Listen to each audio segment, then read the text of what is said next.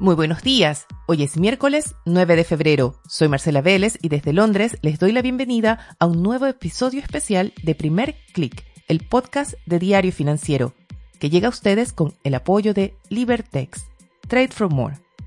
Bienvenidos. Esta semana hablamos de minería específicamente de la minería del cobre en Chile, pero sobre todo de esa propuesta de nacionalizar la industria que avanzó en una de las comisiones de la Convención Constitucional en compañía con otras mociones o propuestas que tienen también que ver con la idea de que el Estado sea no solo el dueño de los recursos naturales, que ya lo es, que ya está consagrado eso en la Constitución, sino que sea el Estado el único actor que explote esos recursos.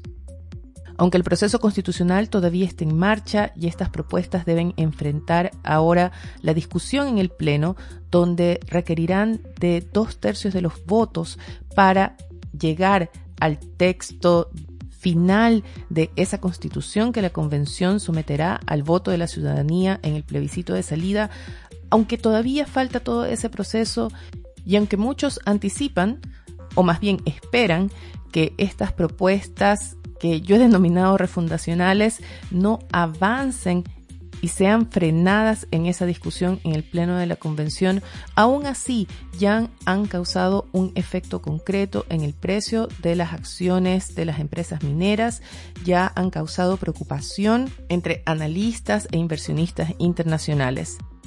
No me quiero explayar mucho en esta introducción porque para hablar de este tema tengo hoy a dos invitados que interrumpieron sus vacaciones para discutir conmigo los mitos o las ideas que están detrás, que están alimentando este movimiento que ellos denominan antiminero en el país y sobre todo los riesgos de que estas propuestas lleguen a avanzar. Primero escucharán parte de mi conversación con Juan Carlos Gajardo, él es director ejecutivo de Plus Mining y él se enfocó precisamente en la parte de los riesgos y luego escucharán parte de mi conversación con Gustavo Lagos, profesor titular del Departamento de Ingeniería de Minería de la Pontificia Universidad Católica con quien abordamos las razones detrás de ese cambio de actitud del país hacia la minería y también la complicada situación de Codelco que ofrece ya pistas del problema de pensar en nacionalizar la industria. ¿Cómo está viviendo la industria minera el avance de estas propuestas, tanto en la convención como algunos proyectos de ley en el Congreso. Esta fue mi primera pregunta para Juan Carlos. Los invito a escuchar parte de nuestra conversación. Bueno, el, momento es ciertamente preocupante. Em, hemos pasado de, dar por descontado el paradigma de que la minería es una contribución al desarrollo del país eh, a un cambio radical por el cual ahora estamos muy a la defensiva. Todos los que estamos en la minería nos sentimos más bien a la defensiva, teniendo que dar explicaciones de lo que hacemos, de por qué lo hacemos. Por lo tanto, ha sido un cambio muy brusco. Eso para describir, digamos, el estado de, ánimo, por decirlo así, ¿no? Y, en lo particular, ciertamente que lo que se está viviendo es eh, una serie de, de situaciones en la Convención Constitucional, en la discusión del Congreso, que podrían traducir esta preocupación a un ambiente efectivamente dañino para el, para el, para el desarrollo de la, de la inversión en, eh, en, en, el país, ¿no? Por lo tanto, creo que todavía estamos eh, un poco, tal vez un poco choqueados por, eh, por, por, la, por la virulencia con que se está produciendo este, esta situación eh, y todavía sin claridad, pienso, porque la, eh, este estado de ánimo antiminero todavía no muestra mucha claridad en cómo efectivamente se va a traducir. Es decir, no es, no es muy difícil imaginar de que va a haber mayores impuestos, eso, eso es bastante, bastante fácil de, de, entender, pero todo el resto eh, es mucho más confuso. Los, los estándares ambientales, indígenas, eh, laborales, del marco legal. Es decir, hay una serie de otras interrogantes que mm, aún están eh, muy confusas y, por supuesto sujetas a lo que a lo que va a acontecer en los próximos meses, ¿no? y eso también agrega una dosis de ansiedad al momento que vivimos. ¿Se está reflejando esto ya en el ritmo de las inversiones? Nosotros, nosotros vemos la evolución de los proyectos que ingresan al sistema de evaluación de impacto ambiental, que es, un, es una forma indirecta pero bastante, bastante clara de observar la tendencia. Y lo que hemos visto es que la cantidad de proyectos ingresados a evaluación ambiental de gran tamaño, es decir, los que requieren estudios de impacto ambiental, ha ido disminuyendo. No así los proyectos de pequeña escala. Proyectos de pequeña escala eh, probablemente por porque bueno, la demanda de, y los precios de los, minerales está muy alta, entonces hace bastante rentable proyectos de pequeña escala y que no están sujetos a esta incertidumbre tan grande que hay sobre la minería. Eh, entonces, yo diría que hasta el momento hemos apreciado eso y también uno podría decir que observa en el ambiente que las decisiones de los grandes proyectos probablemente se van a, van a ralentizar. Eh, es decir, se, se aprecia un espíritu de esperar a ver qué va a ocurrir en este año tan decisivo antes de, avanzar en la toma de decisiones de proyectos de mayor envergadura. ¿Qué tan grave puede ser ese esperar para la industria en su conjunto pensando en la competencia internacional y esta avidez que hay por metales en estos momentos? Bueno, pienso que puede tener impacto, ¿no? En, en la medida que eh, el retraso se traduzca en años uno o más años de, retraso en el avance de proyectos, eso puede afectar los balances del, mercado en los próximos años y con ello eh, podrían agudizarse algunos eh, déficits eh, y con ello podría haber una, mayor presión hacia precios altos. Como digo, el cambio ha sido tan abrupto entre la expectativa en Chile pro minería hasta un estadio anti minería que creo que los ajustes todavía están en pleno desarrollo. Una de las razones es la idea o el mito de que los recursos naturales no son del Estado y están en manos privadas que disfrutan de ellos y que se llevan los beneficios a otra parte. ¿Qué respondería desde la industria a ese mito? Bueno, eh, esa visión está alimentada por, em, por un romanticismo latinoamericano de hace 50 o 60 años, ¿no? cuando, cuando efectivamente la, em, los países latinoamericanos, países como Chile, no tenían capacidades técnicas, económicas para desarrollar una industria de, de, una, de una escala como la, la, industria del cobre pero opciones han cambiado. Eh, hoy Chile tiene una empresa estatal, opera una empresa estatal como Codelco, que es la principal empresa del mundo. Además existe una empresa chilena como Antofagasta Minerals, que es una gran empresa mundial también del cobre. La cantidad de profesionales que existen en la industria chilena, eh, incluso internacional, es muy distinta a lo que había hace 50 o 60 años atrás. Por lo tanto, creo que la realidad que se está tratando de, poner sobre la mesa es una, una mirada de hace 50 o 60 años que no es lo que hoy existe en la, industria minera. Eh, y además me parece que esa mirada tan antigua no toma en cuenta que, los recursos mineros eh, efectivamente son del Estado. Eso está consagrado en la Constitución. Lo que sucede es que el Estado tiene la opción de ofrecer diferentes alternativas para que esos recursos se transformen en recursos mineros, se transformen en recursos económicos para el país. Un camino es la empresa estatal, Coelco, y otro camino es entregar concesiones a privados para que lo, exploten eh, en su lugar a cambio de pagos eh, que le permitan tener una, una compensación por este recurso pienso que la comparación de esos dos caminos es eh, lo que habría que hacer. Yo puedo anticipar que en esa comparación es muy probable que el Estado recaude incluso eh, más dinero de manera unitaria desde las concesiones privadas que desde la empresa pública. Por lo tanto, esa discusión me parece que es, la, es el enfoque que hay que tener y no poner ideas románticas de hace 50 o 60 años que tienen muy poco que ver con la realidad económica del país, de la minería y del mundo actualmente. Lo que está tratando de avanzar en la convención, con lo que implica lo que avanza en la convención, no es nacionalizar los recursos que ya son del Estado, que ya están en la Constitución consagrados de esa manera, sino lo que se busca en realidad es nacionalizar la industria. Exactamente. Al final de cuentas es, una estatización, ¿no? Eh, eso es lo que es lo que se está tratando de, hacer, una estatización de toda la industria minera del, país. Pero como digo, es, me parece inspirado en una visión anacrónica de, de lo que es la realidad actual. ¿Qué podría tener no solo para la industria minera, sino para Chile en su conjunto, que avance este proyecto o esta idea de nacionalización?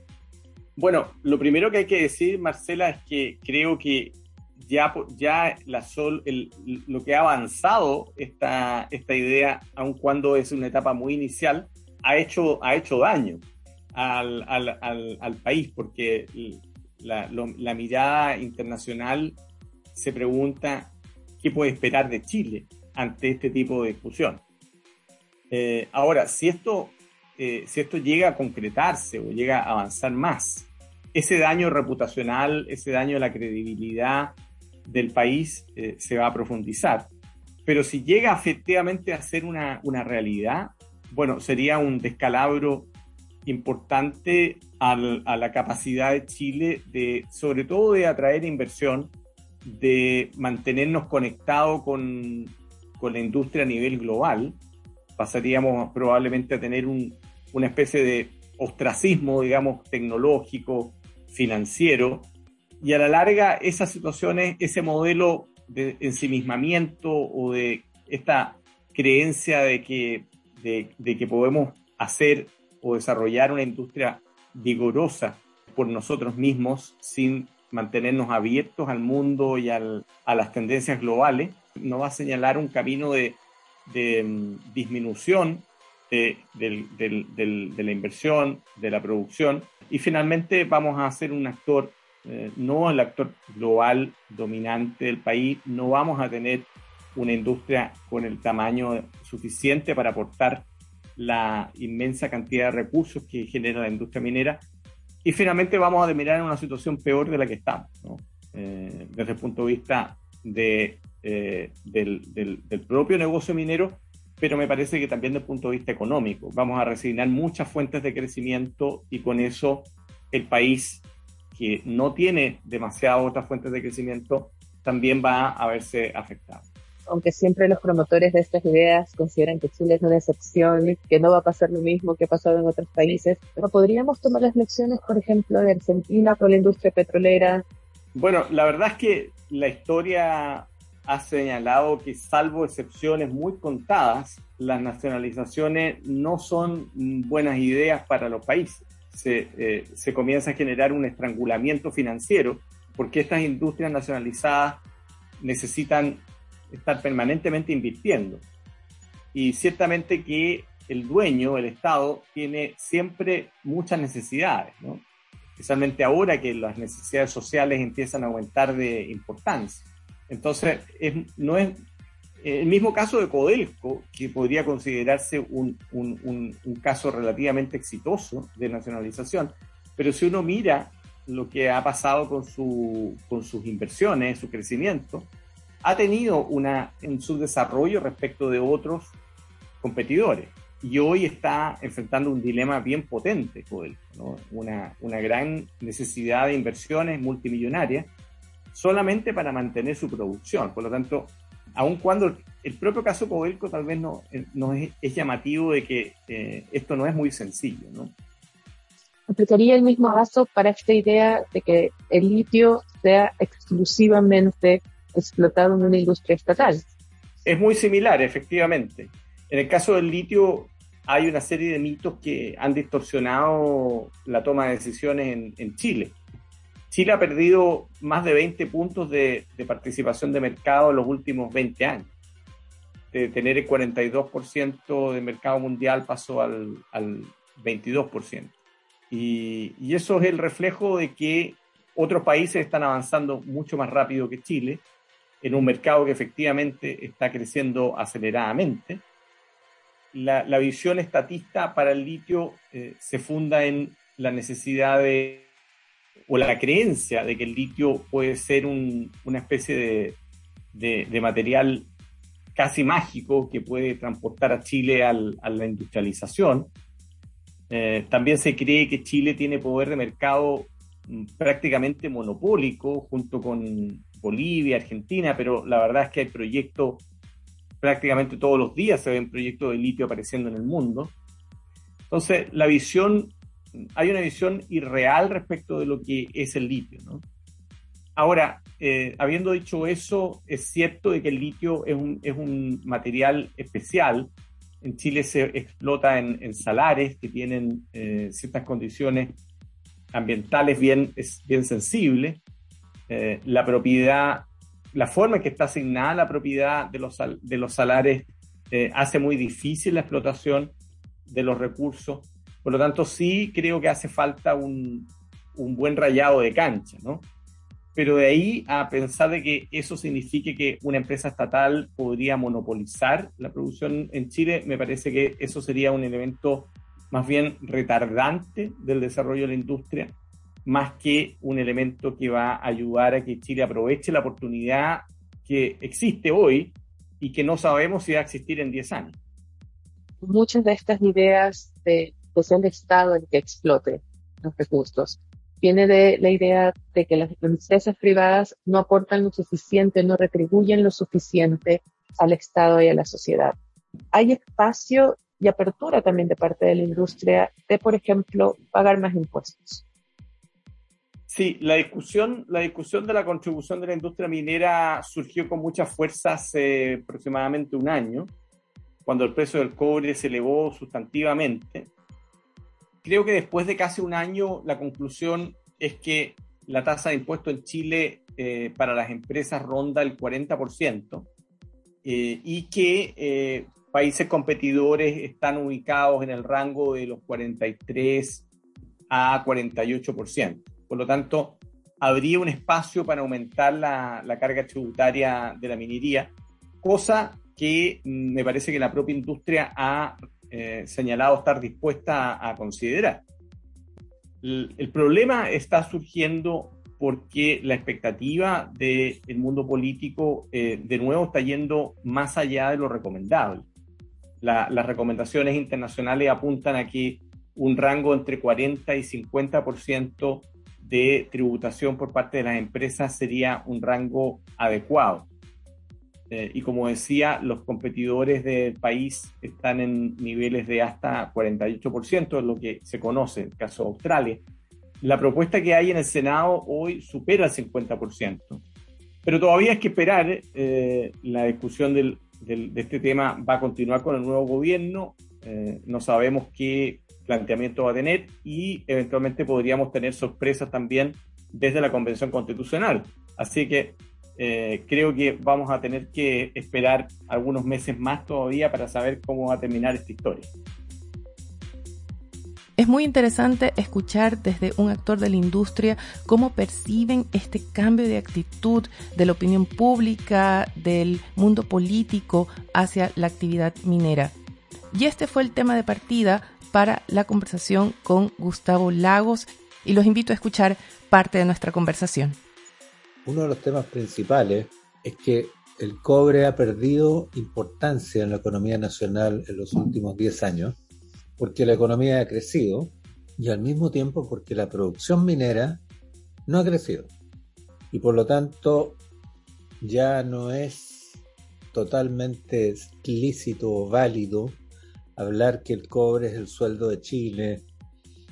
Los jóvenes eh, no reconocen en la minería hoy en día esa importancia que tuvo para todo el país hace 5 a 10 años atrás. Y eso es una base importante del problema.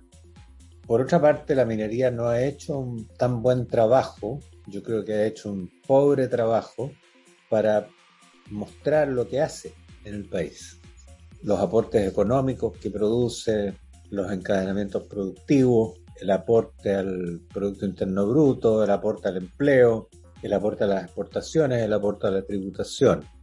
Eso se suma a lo anterior. Entonces, obviamente que la minería eh, tiene un nivel de crítica hoy por parte del, del país y en especial de parte de los jóvenes, que es muy superior a lo que había hace 10 años atrás, y mucho de ello se centra en temas ambientales. Hay un segundo aspecto que, también tiene que ver y es el hecho que los jóvenes y yo diría una parte importante del país cree que este país tiene que hacer otras cosas aparte de extraer recursos naturales y venderlos, tiene que industrializarse. Esto es un concepto que viene del siglo pasado, del siglo XX, en, que los chilenos siguen creyendo que la industrialización es base para tener mayor valor agregado. Y no se dan cuenta que para tener industrialización hay que tener tecnología porque sin tecnología la industrialización puede perder valor agregado, o sea, puede destruir valor. Esta discusión o esta idea de la industrialización quizás es un tema generacional, porque no es solamente en Chile. No, yo estoy consciente que no es solamente chileno, y el discurso de la industrialización está muy mal dirigido, porque no es que yo sea contrario a la industrialización. Yo pienso que es bueno el país se industrialice, pero que lo haga en aquellos rubros en que puede ser competitivo. Porque si tenemos industrias que no son competitivas, destruyen valor. La industrialización tiene que ver con la tecnología y Chile ha sido muy poco exitoso en producir tecnologías nuevas. El proceso de innovación en Chile ha sido poco exitoso, ha sido, yo diría, fallido hasta ahora. Hay pocos ejemplos de innovaciones que hayan realmente despegado en Chile. Una de las cosas que, yo creo que pesa en, el, en la opinión pública, especialmente en los jóvenes, justamente esta falta de alternativas para el modelo de extracción, que ahora se ha pasado a llamar el modelo extractivista. Ahora, el modelo extractivista ha sido súper exitoso en Chile, porque llevó a Chile a ser lo que es en este momento pero no hemos podido salir de ahí. Esa es la verdad. Entonces ahí tienen un punto. Y otra cosa curiosa es que el modelo extractivista, especialmente porque hay muchos tipos de extractivismo, dependiendo de quién lo, lo diga, ¿no es cierto? Y el extractivismo de la izquierda, de la izquierda más radical, es un extractivismo que se aplica solamente a las empresas privadas, pero jamás han dicho que Codelco sea extractivista. Entonces, muy curioso eso.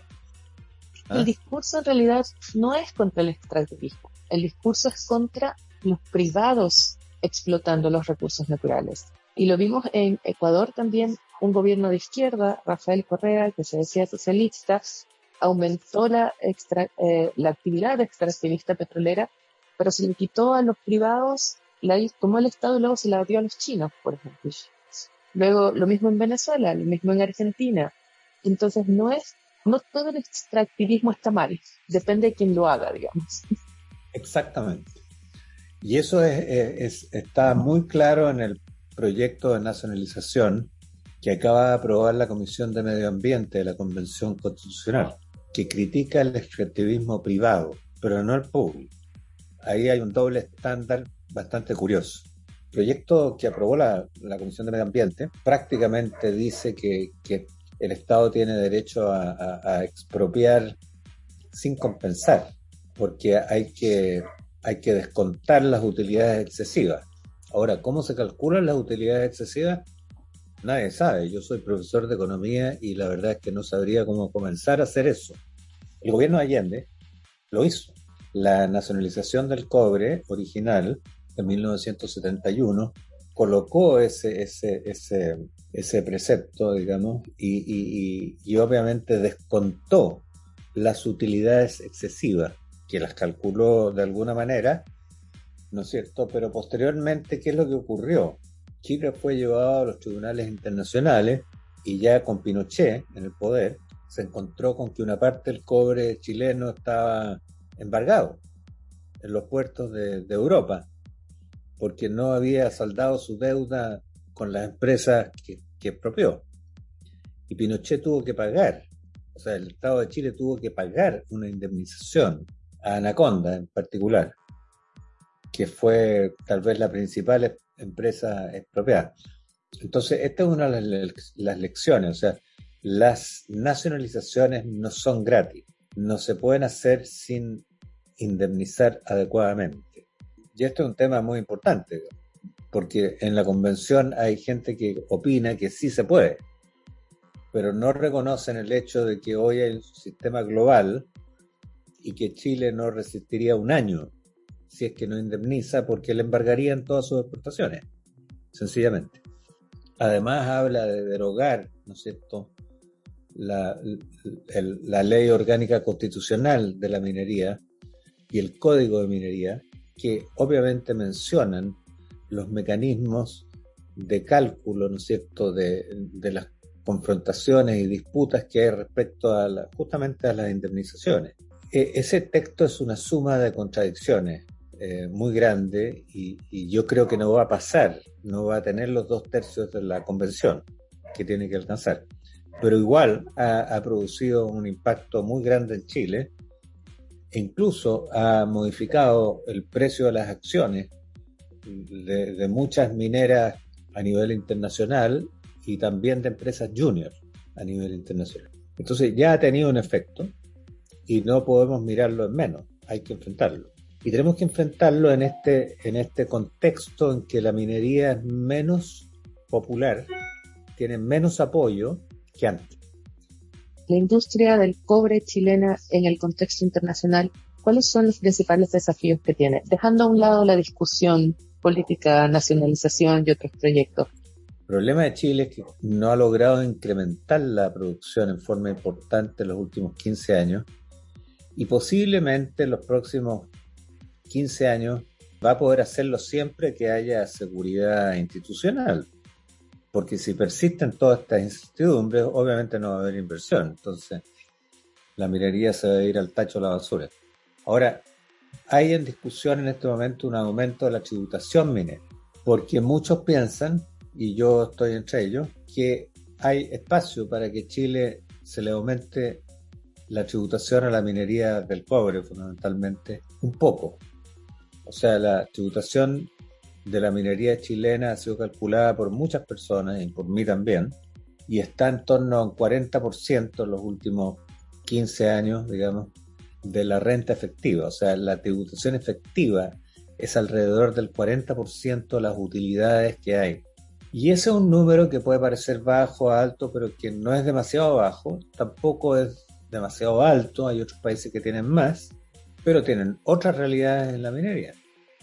Entonces yo diría que eh, ahí hay un desafío muy importante para la minería, un segundo desafío, primer desafío la producción, segundo desafío la tributación, es convencer al país de que, de que efectivamente la tributación puede ser algo superior a lo que es actualmente, pero no demasiado superior, porque eso determina si la inversión se va a quedar en Chile o se va a ir a otros países. Y lo que nosotros hicimos para fijar el aumento de la tributación en, la propuesta que le hicimos al Senado hace pocos meses atrás, fue igualar la tributación chilena a la de Perú, que es nuestro principal competidor, que de acuerdo a todos los cálculos que hicimos nosotros y otras instituciones es alrededor de 4 o 5 puntos porcentuales mayor que la de Chile. La tributación no es lo único que, hay que mirar, porque hay que mirar también los costos, los costos de energía, los costos de mano de obra. En Chile los sueldos son muy superiores a los sueldos en Perú. En fin, hay una serie de consideraciones que hay que tomar en cuenta y que en este caso algunas de ellas fueron tomadas en cuenta, otras no. Entonces, si se logra votar una ley que permita, por una parte, recaudar más al Estado de Chile desde la minería y, por otro lado, que permita que la minería siga invirtiendo en el futuro, estamos bien. Ese es el objetivo. Si, por el contrario, digamos, priman las propuestas maximalistas en el sentido de que hay que obtener financiamiento para los programas del presidente Boric, ¿no es cierto?, fundamentalmente a partir de la minería y de otros, de otros fuente. ¿Podría haber el riesgo de que Codelco se convierta en eso, se estrangule de alguna forma más a Codelco y se arriesgue la reinversión en los niveles de inversión en la empresa estatal? Bueno, están amenazados porque Codelco tiene una deuda que es muy superior en términos de su de sus activos que todas las grandes mineras internacionales. Y eso es debido a que el Estado de Chile ha subinvertido en Codelco o sea, en otras palabras, Codelco le pasa todas las utilidades al Estado y el Estado ha reinvertido aproximadamente menos de 10% en toda la historia de Codelco en la empresa, siendo que la cifra mágica de reinversión tiene que estar entre 20 y 30%, que es lo que reinvierten las mineras privadas.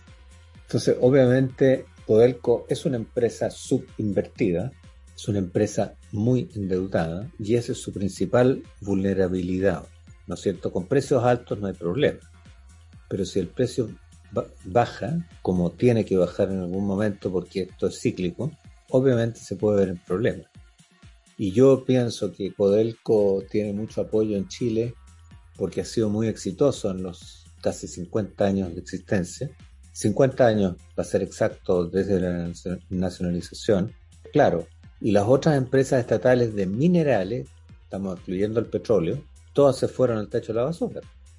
Porque las nacionalizaciones en Zambia, en Zaire y en Perú fallaron.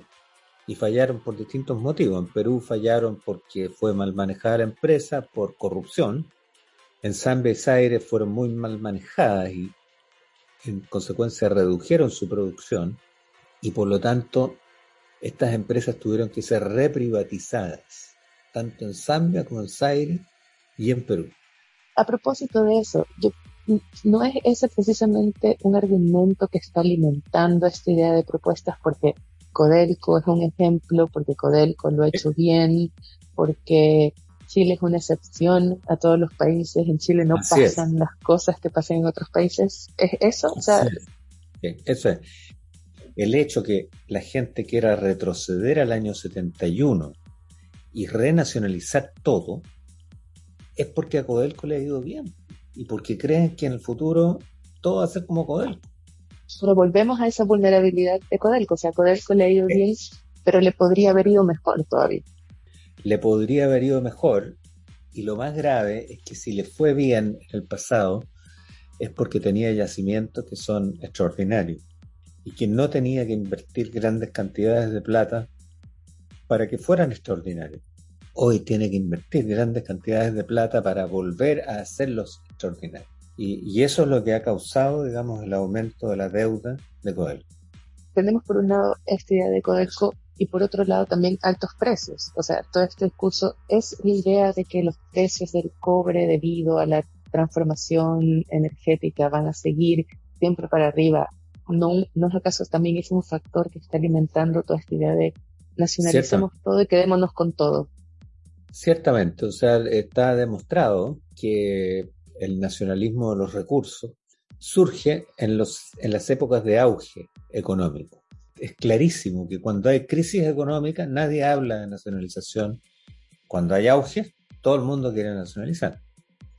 Cuando uno nacionaliza y hay crisis, hay que asumir los riesgos también. Exactamente. Si nos han acompañado hasta ahora, les agradezco su audiencia. Si han encontrado útil este podcast, por favor, ayúdennos a crecer, pasen la voz. Recuerden que pueden estar actualizados de estos y otros temas visitando nuestro sitio web de f.cl. Si tienen algún tema especial que quieran que abordemos en los episodios semanales de Primer Click, háganmelo llegar. Pueden escribirme a través de mi cuenta de Twitter arroba Marcela Vélez o a través de mi correo electrónico mveles arroba f.cl. Primer Click llega a ustedes con el apoyo de Libertex, Trade for More. Les deseo que tengan un buen día. Nosotros nos reencontramos mañana con nuestra programación habitual de Primer Click con la información de apertura de los mercados. Hasta entonces.